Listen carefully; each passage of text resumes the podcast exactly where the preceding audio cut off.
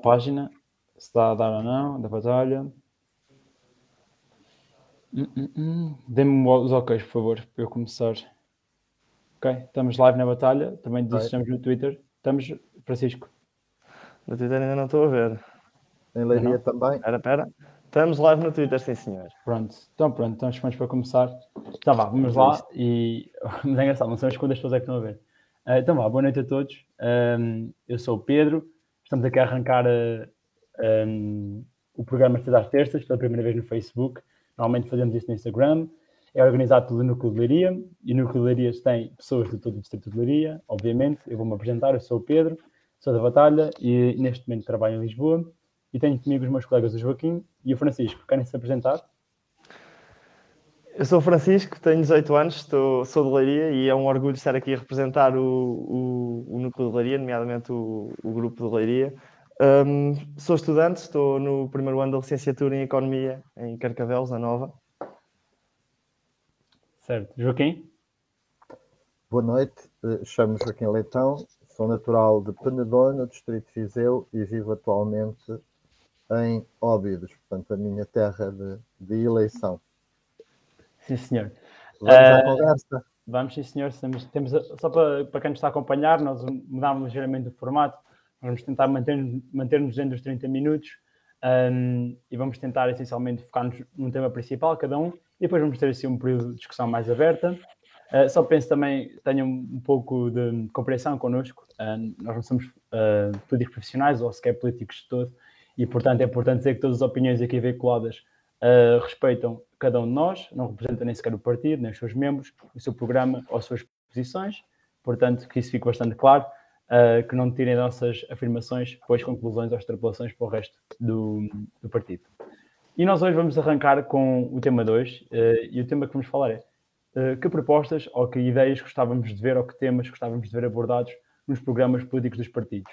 Uh, obviamente, nós estamos todos um bocado enviesados, somos todos membros ativos da Iniciativa Liberal, bastante ativos, uh, e portanto, talvez temos uma preferência já à partida. Mas, uh, se calhar, Joaquim, o que é para ti a questão mais importante que gostavas de ver num, num programa às legislativas que vão acontecer agora no final de janeiro?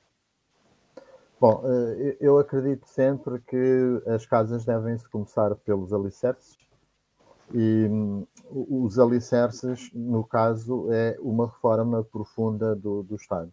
Okay. Nós temos, temos um Estado super pesado que consome muitos recursos, que de ano para ano uh, consome muitos recursos e, e, a sensação que todos nós temos, portanto, e para além da sensação, temos também a prática, é que os serviços que o Estado nos presta se vão degradando e vão tendo cada vez menos qualidade de ano para ano. Okay? Bom, então, eu acho que é fundamental pararmos para, para pensar e reestruturarmos o Estado. Portanto, claramente, se, se, se, o nosso Estado fosse uma empresa, portanto, iria ter uma reestruturação profunda de, de fio a pavio. Então, neste momento, o que é necessário é, é de facto, eh, eu diria assim, todos os políticos de todas, de todas as áreas, portanto, debaterem profundamente que Estado queremos para, os, para as próximas décadas.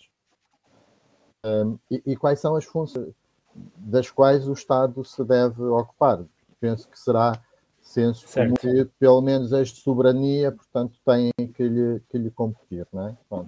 E, e, a partir do momento que tínhamos um Estado reestruturado, que, que, que, passa por várias coisas, como, por exemplo, uma reforma administrativa profunda, portanto, a, a última reforma administrativa que aconteceu em Portugal com profundidade foi no século XIX, portanto, já passaram 200 anos, portanto, estamos, estamos com, com com o enquadramento administrativo que tínhamos no, no, no, século XIX, e acho que toda a gente percebe que hoje em dia, portanto, o mundo mudou e seguramente o Portugal do século XXI, portanto, não é o Portugal do, do século XIX, uh, não é? Portanto, uh, e, e, tendo, tendo, tendo a casa organizada, podemos depois pensar um, em, em, avançar para, para outras áreas igualmente importantes para todos nós, como, por exemplo, repensar todo, todo o sistema uh, fiscal, que, que, que, de alguma forma eu incluiria aqui também, portanto, na, naquilo que eu chamo uma reforma profunda do, do Estado. Agora, primeiro temos que saber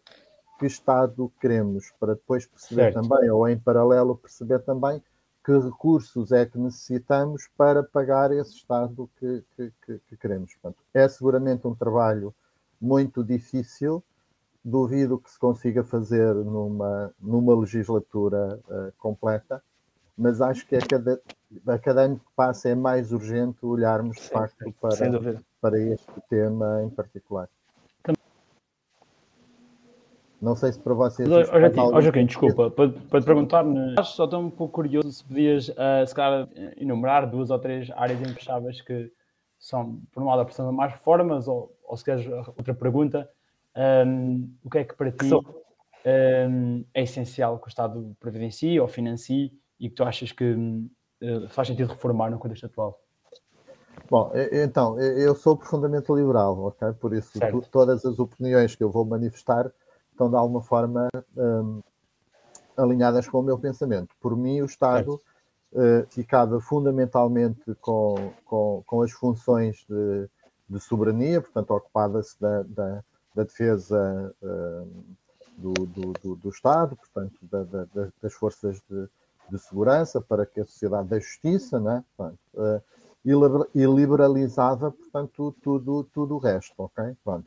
Liberalizar tudo o resto não quer dizer que o Estado não, não, não possa estar, eh, se a sociedade assim o, o entender, como, como financiador. Ou seja, por exemplo, a questão do, do ensino. Há pouquíssimo tempo surgiu informação de que um, eh, os, tu, o, o, os colégios particulares, portanto, uh, que têm à partida mais qualidade, pelo menos é isso que os rankings todos lhe atribuem, um, consomem menos recursos, portanto, em média 5 mil e tal euros por, por, ano, por aluno, enquanto que o sistema público consome 6.200.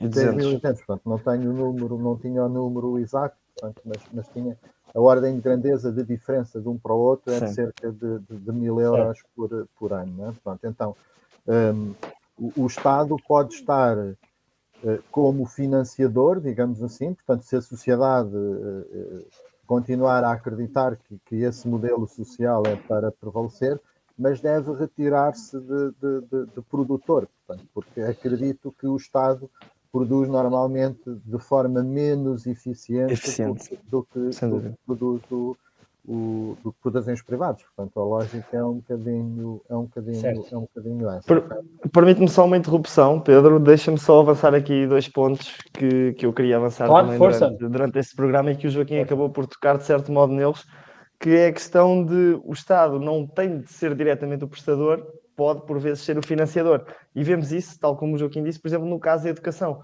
Ora, se os cinco melhores colégios privados, os cinco melhores escolas do país conseguem prestar o mesmo serviço que o Estado a um custo menor, porque as propinas eram, mais, eram menores do que o custo médio por aluno no ensino público, se consegue prestar o mesmo serviço com melhor qualidade, com menor custo, porque é que não há de ser o privado a prestá-lo? E acho que em certas zonas, nomeadamente possivelmente nas zonas mais urbanas, onde há mais oferta privada, um sistema de, saúde, de, de educação, perdão, com algum foco num, na ideia de cheque de ensino, pode fazer algum sentido. Focar também aqui na área da saúde, que nós há uns tempos, e eu penso que vocês se, se recordam, houve a reconversão, houve a reversão, perdão, das parcerias público-privadas na área da saúde, certo. em quatro hospitais, Braga, Vila Franca de Xira, Cascais e penso que foi Louros, não, não quero estar aqui a enganar-me. E, ora bem, houve um estudo, um estudo, aliás, um parecer mesmo, que, que, indicou que essas quatro parcerias público-privadas pouparam cerca de 200 milhões de euros. Eu Sim, penso que foi em dois ou três anos. De Contas. Tens o relatório do Tribunal, do Tribunal de, Contas. de Contas. exato, Portanto, que é algo que, mais... que, é isento, não é? Exatamente. Mais, mais razão, claro, exatamente. pode haver. Não pode haver.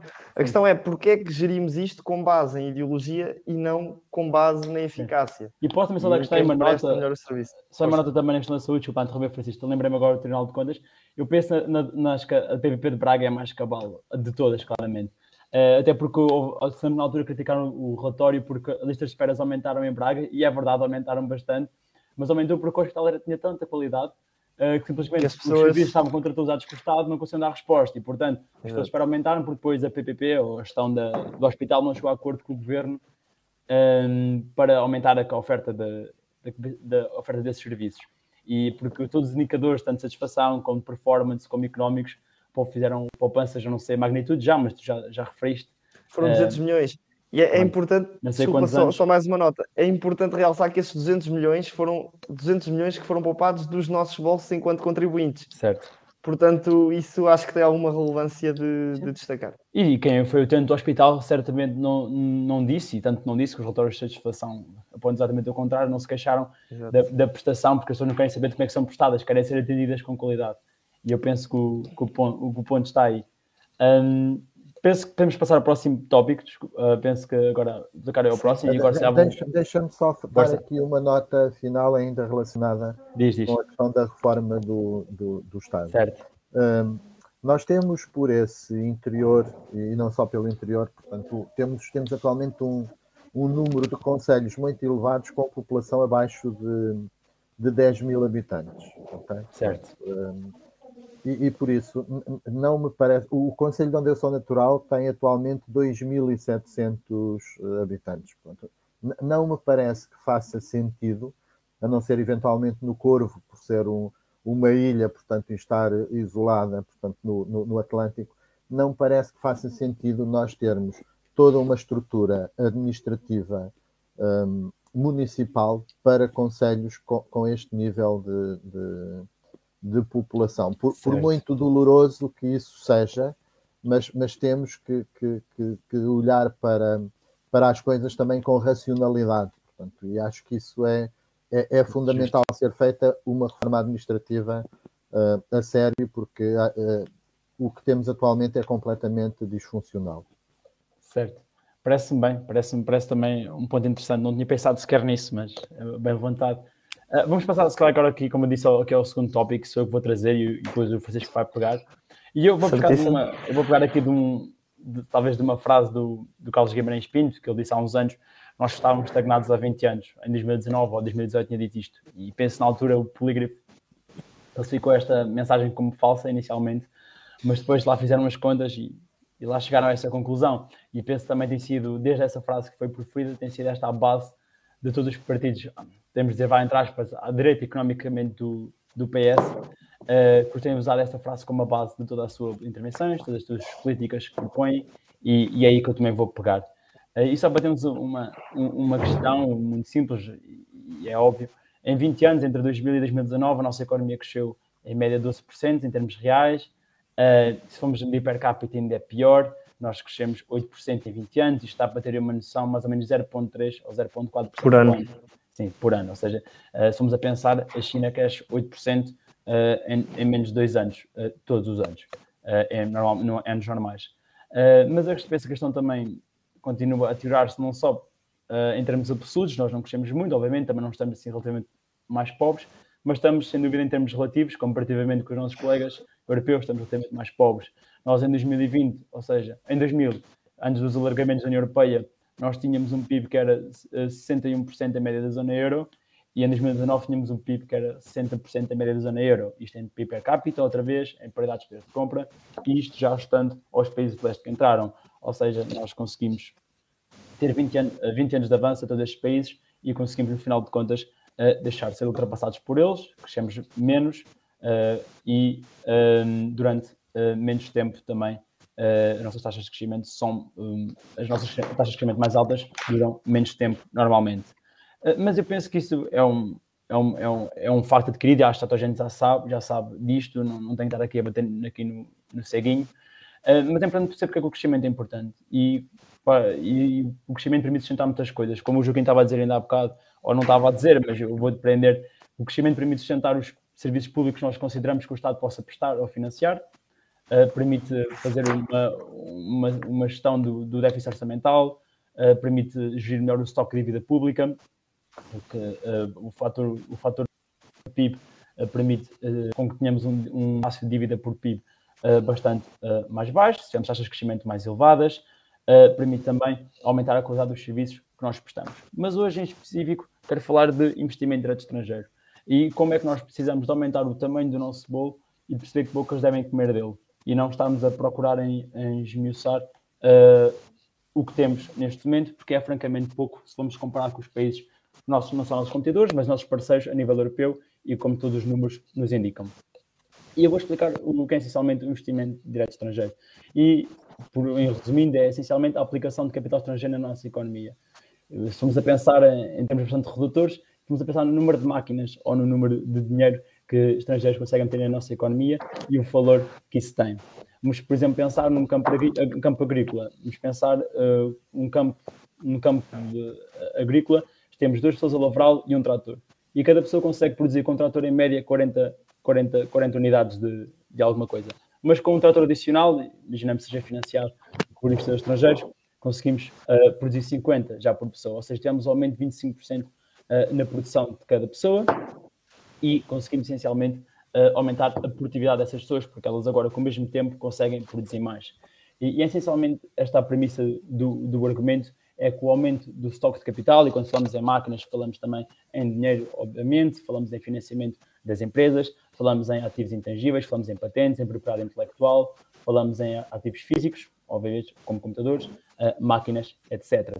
Ou seja, é essencial que nós consigamos reformas que permitam aumentar o nível de capital na nossa economia, que, muito francamente, ao contrário nos dizem, é francamente baixo. Vamos a comprar com os nossos parceiros outra vez, e é o que nos permite ter ganhos de produtividade consistentes e sustentados no futuro. E só vocês percebem algumas vantagens que nós temos do investimento direto estrangeiro, nós essencialmente conseguimos uma série de vantagens, além das que eu já referi. Além de conseguirmos a maior produtividade e que também está, obviamente, associada a salários mais altos, porque os salários os trabalhadores conseguem produzir mais e, portanto, um, conseguem também ser mais reivindicativos no trabalho, no, nos salários que querem e, e também o próprio funcionamento do mercado permite que os trabalhadores sejam melhor remunerados. Aumenta, obviamente, a capacidade produtiva da economia, porque, como eu disse, agora temos mais máquinas uh, para, para produzir mais, permite recapitalizar as empresas, uh, permite dar ganhos de dimensão às empresas nacionais. Por exemplo, se, se, se um investidor alemão comprar, uh, comprar 20% da minha empresa e decidir abrir uma outra unidade de produção ao lado das que já existe, para aumentar a capacidade da minha empresa, consegue também assegurar investimento público eficiente, posso aqui dar uma, uma ressalva à ferrovia ou uma nota à, ferrovia. Se, por exemplo, se for abrir uma máquina, uma fábrica parecida com a Europa perto da fronteira com a Espanha, é importante uh, que houvesse investimento em ferrovia, uh, ou então perto dos portos, a mesma, a mesma, a mesma raciocínio, mas para a atividade, a atividade portuária. Temos também a implementação de boas práticas de gestão e de trabalho. Uh, temos também a promoção da inovação, obviamente, porque este investimento estrangeiro, nomeadamente em países que já têm algum nível de desenvolvimento como nós, ou já tem um grande nível de desenvolvimento como nós, exatamente associada a também investimento de, de elevada qualificação, que exige profissionais bastante qualificados e, portanto, também de valor acrescentado bastante elevado na área tecnológica, na área uh, dos serviços ou de atividades que, uh, que, que, o, que, o permitam. E também permite, inicialmente, como eu disse, e como eu quero acabar o meu argumento, permite aumentar os salários de forma mais sustentada sem hipotecar a economia, o endividamento externo e o aumento das importações, que é algo que nós temos de ter atenção. E é este elemento que eu gostava de ver e as propostas que eu gostava que, os partidos trouxessem, gostava de que os partidos, por exemplo, como o Joaquim de Coimbra há bocado, gostava que reduzissem a taxa de IRC, normalmente podiam começar pela derrama, pela derrama estadual, que já é bastante elevada, porque nós, não, como sabem, não temos só a taxa de IRC, Uh, temos também temos depois o, os acrescentos, não é? Exatamente, exatamente, e depois a derrama municipal. Gostava Exato. também que fossem feitos alguns incentivos específicos, como a Irlanda faz, para áreas tecnológicas, como faz com a Apple, com a Google, com a Uber. Uh, ou seja, obviamente que o nosso receita fiscal potencial não é tão alta como se fosse a taxa uh, normal, mas obviamente esse, essas empresas nunca vêm para aqui também se tivéssemos as taxas normais IRC. Portanto, fazer esses acordos específicos também achava que era uma boa ideia. Gostava também no tempo do Paulo Portas, quando era Ministro dos Negócios Estrangeiros, eu lembro que ele andava viagens pelo mundo uh, para fazer, celebrar acordos com os países para as exportações. Também acho que esse papel a nível diplomático também tem um grande papel. Uh, gostava também, ao menos, uma forma fiscal duradoura e que dessem, sinalizasse os investidores e, e quem que procura investir no nosso país que é para ser duradoura. Gostava também do, obviamente, idealmente reduzir a burocracia, mas sendo impossível no curto prazo, criar uma one-stop shop para todos os problemas legais, burocráticos, a nível de licenças, a nível fiscal, para que os investidores não tenham que estar a contactar com as várias entidades do, do país ao mesmo tempo. Um, também acho que é importante garantir a independência do Banco de Fomento. Obviamente, como vocês sabem, também tem estado uh, bastante uh, associada não só a pressões, não é pressões políticas, mas nomeações políticas um, na sua direção e no seu conselho de administração, foi acusado disso. e, e, mas penso que o Banco de Fomento tem um grande papel potencial para ter algum capital de risco na economia, uh, para corrigir as falhas do mercado no, no, nos financiamentos das, das, pequenas e médias empresas. Uh, é importante é que, obviamente, seja independente e que não seja dependente de nomeações de boys e de, e de colegas do, do governo. Uh, já estás a pedir muito, já estás a pedir muito. Pronto, e eu não vou me alongar mais, não quero amassar mais ninguém, mas são estas algumas reformas que eu gostava de ver, algumas propostas que gostava de ver nos programas, uh, do ponto de vista do investimento direto estrangeiro. Um, e gostava que os partidos, um, Iniciativa Liberal e outros também, obviamente, que, que reconhecessem algumas delas, pelo menos. Uh, e aqui, Francisco, não sei se queres pegar no. Certíssimo. Pedro, penso que tu já focaste em quase tudo aquilo que eu ia dizer. Eu ia abordar a ótica do, do crescimento económico, diga-se assim, focando-me em especial na questão da produtividade. Porque, tal como tu disseste e disseste muito bem, se nós não formos mais produtivos, não podemos ambicionar melhores salários. Se, se eu sou teu, teu empregador, tu trabalhas para mim e se tu só produzes 20 euros por hora, eu nunca te vou poder dar um salário de maior do que 20 euros por hora. Certo. Para isso é preciso que tu produzas se calhar 40 por hora. E lá está, temos de perceber porque é que Portugal está a ficar para trás na questão da produtividade. Porque está. A média da, da União Europeia em 1995 da, da produtividade por hora trabalhada eram 20,5 euros, em Portugal eram 10,6. Atualmente, na União Europeia, a média são 42,1 euros por hora trabalhada, em. Portugal são 23,8.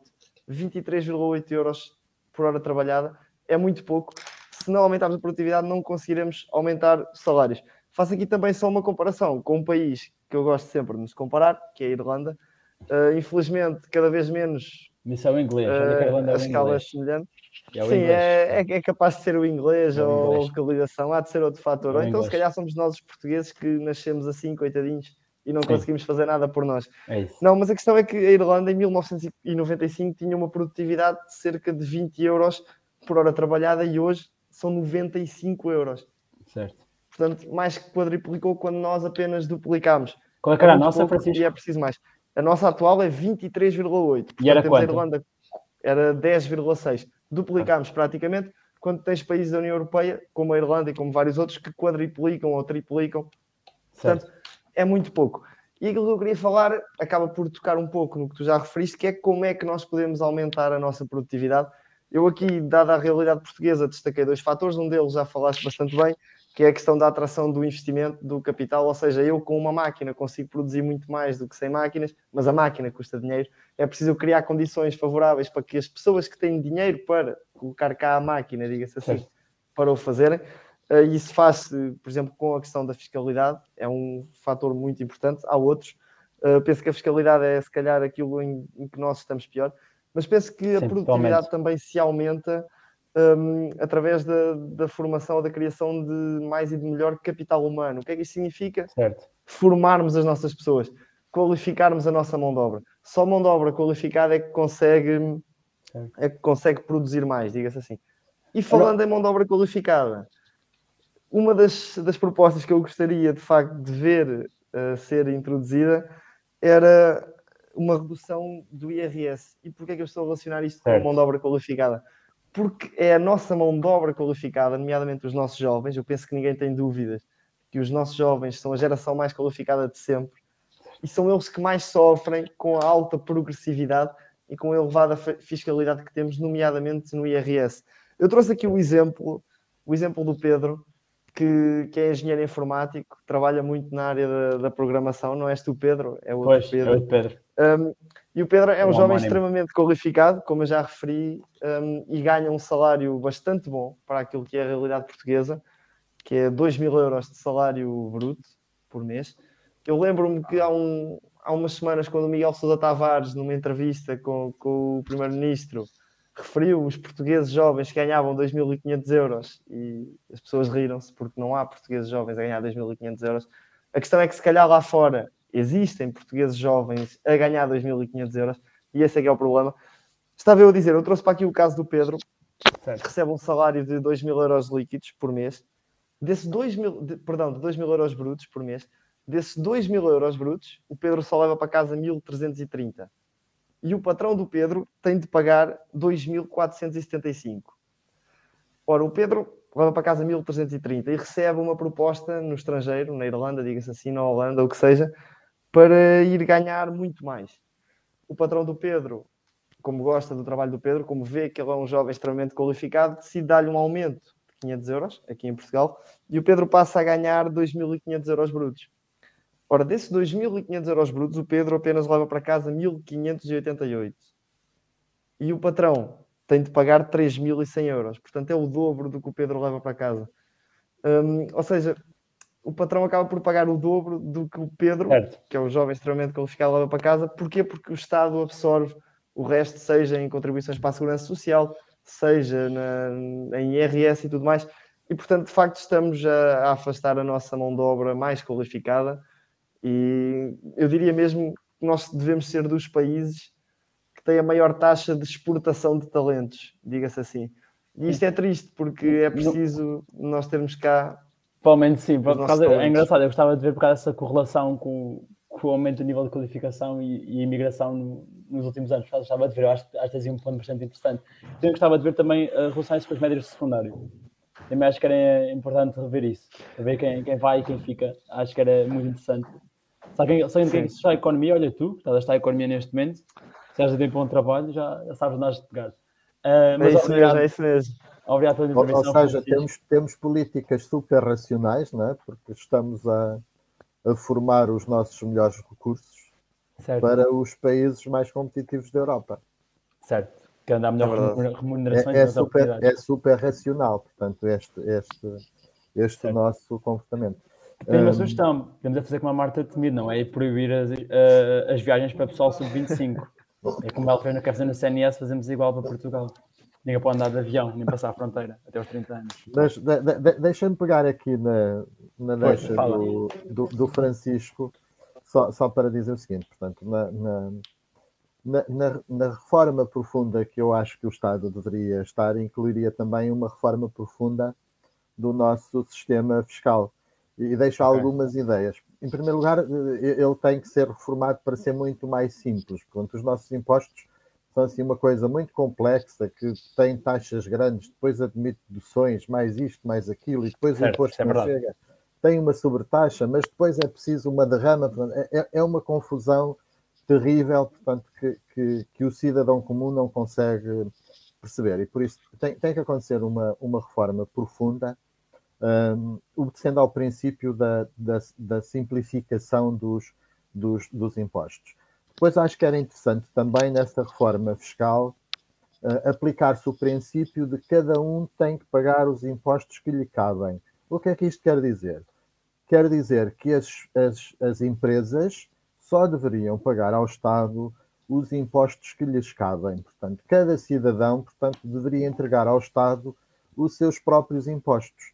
Isto para dizer o quê? No exemplo do Francisco, não é. deveria ser a empresa a pagar ao Estado a taxa social única que, que, que, que cabia ao Pedro informático, portanto, nem tão pouco o IRS que cabia ao, ao, ao Pedro informático, deveria ser a empresa a pagar a totalidade do dinheiro ao Pedro e o Pedro pegar no seu dinheiro e entregá-lo ao Estado. Acho que isso acabaria por, por, por gerar aqui, portanto, um sentido de, de, de, responsabilidade, portanto, e de exigência, portanto, por parte do, do cidadão que na prática não acontece.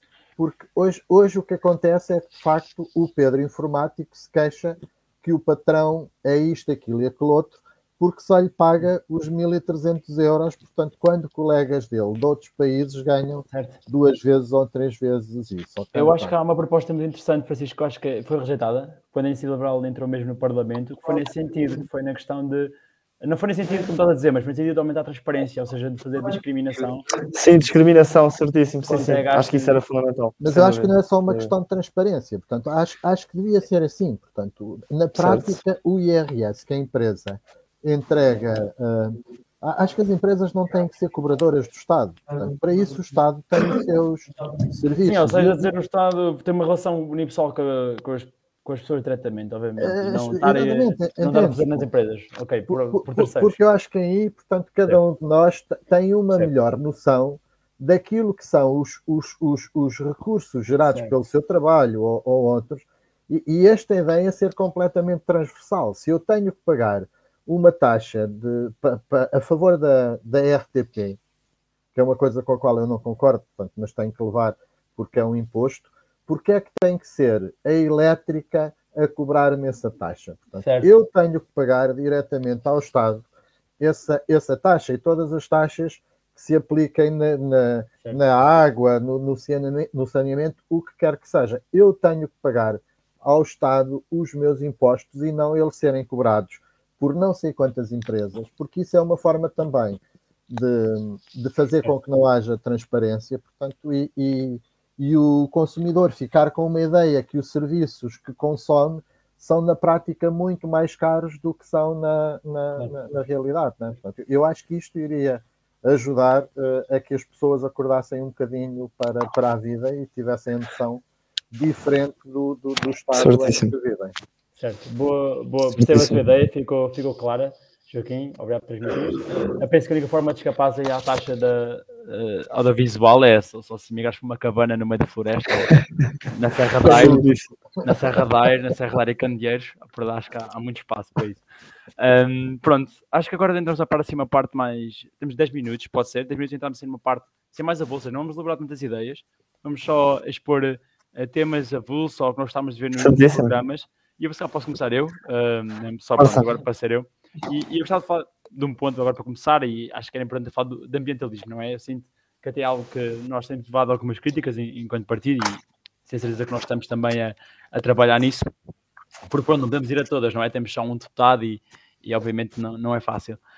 Um, mas gostava de ver um foco nas questões do ambiente e da energia, uh, essencialmente porque sinto que são duas áreas que estão, estar muito, estão interligadas e ainda vão estar ainda mais interligadas no futuro. O, a questão da produção energética ambiental, a questão da sustentabilidade.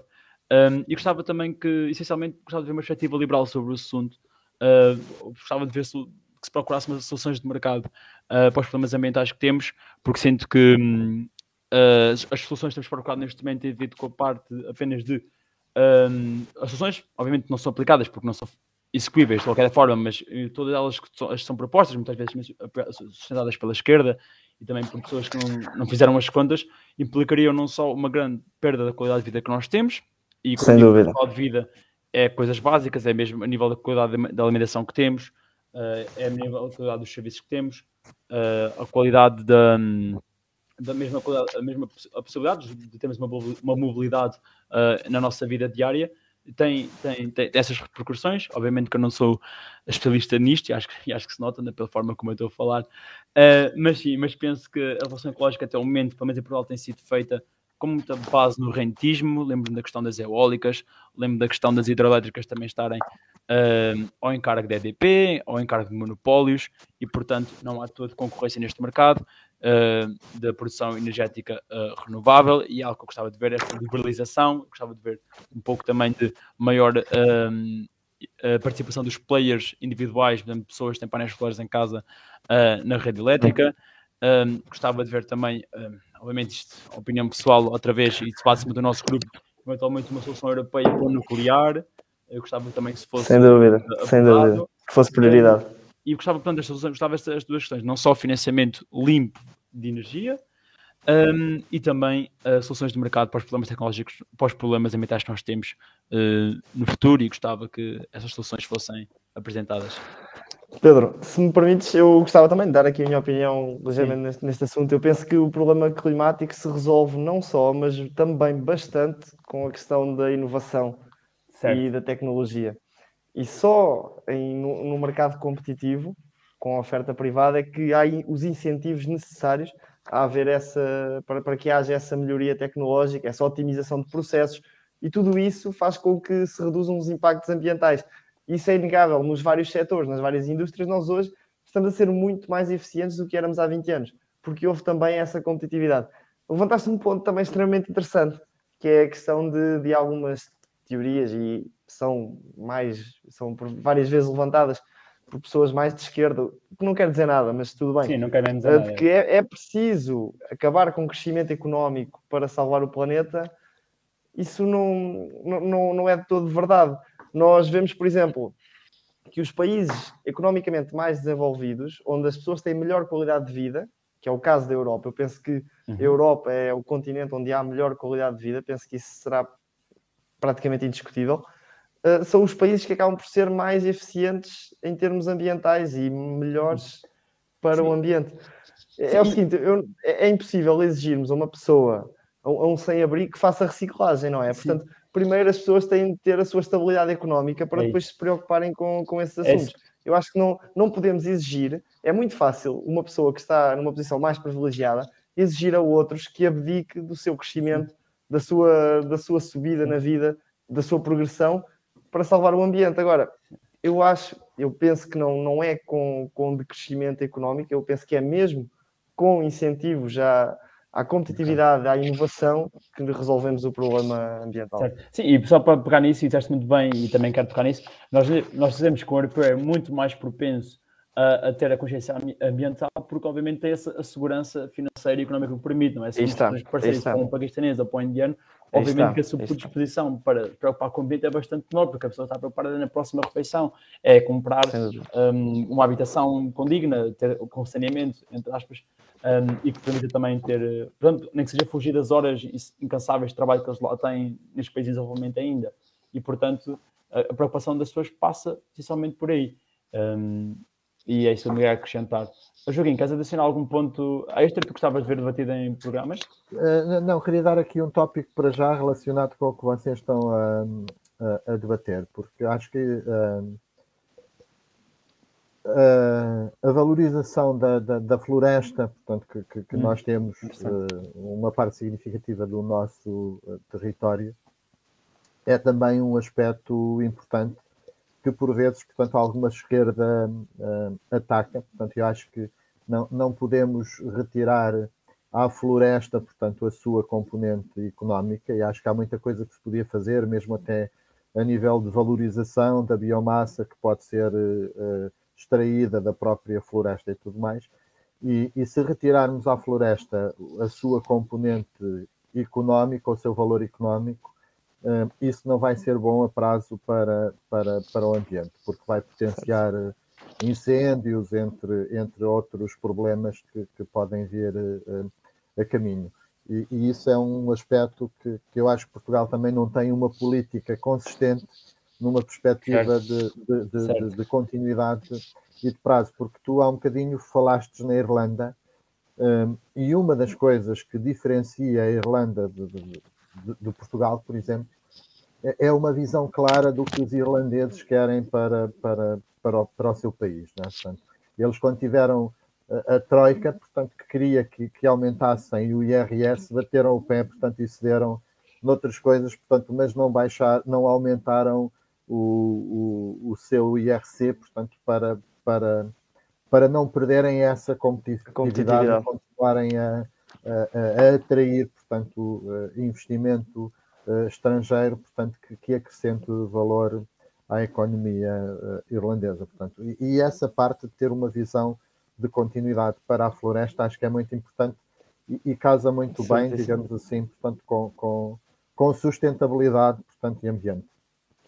Só uma nota muito rápida e sei que temos pouquíssimo tempo. Não, só quero deixar aqui mais uma, uma medida que eu gostava de ver, ou mais um projeto que eu gostava de ver ser apresentado, que é algo que dê um, uma componente de liberdade de escolha e que torne o sistema de ensino mais competitivo, mesmo dentro do setor público.